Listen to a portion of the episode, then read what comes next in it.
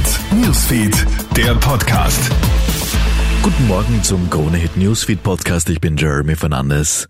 Muss Florian Teichtmeister jetzt ins Gefängnis? Am Wiener Straflandesgericht findet heute der lange und mit Spannung erwartete Prozess gegen den ehemaligen Burgschauspieler statt.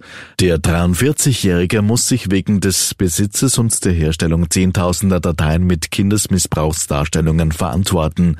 Deichtmeister drohen bis zu drei Jahre Haft. Zusätzlich wird die Unterbringung in einem forensisch-therapeutischen Zentrum beantragt.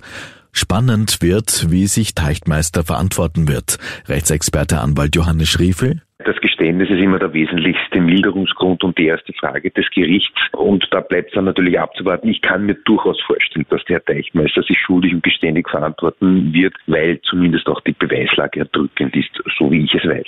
Der Prozess gegen den Ex-Burg-Schauspieler Florian Teichtmeister wirft auch Sicherheitsfragen auf. Am Wochenende hatte im Geburtsort von Teichtmeisters Mutter eine Demo stattgefunden. Ein Großteil der Teilnehmer, die sich als Kinderschützer ausgegeben haben, waren der rechten Szene zuzuordnen.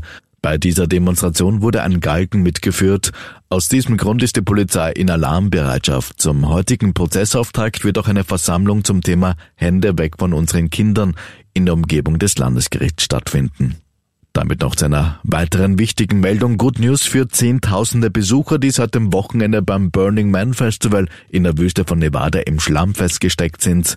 Gestern Montagnachmittag wurden schließlich die Zufahrtswege wieder geöffnet.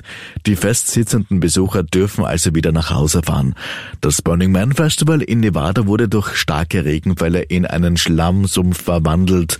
Nur Notfahrzeuge konnten das Gelände betreten. Ein Todesfall während des Festivals wird derzeit noch untersucht. Das jährliche Kunst- und Musikfestival zieht rund 75.000 Besucher an, darunter Künstler und Techno-Fans.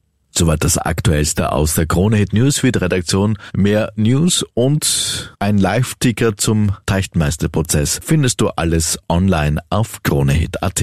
Schönen Tag noch. Krone Hit Newsfeed, der Podcast.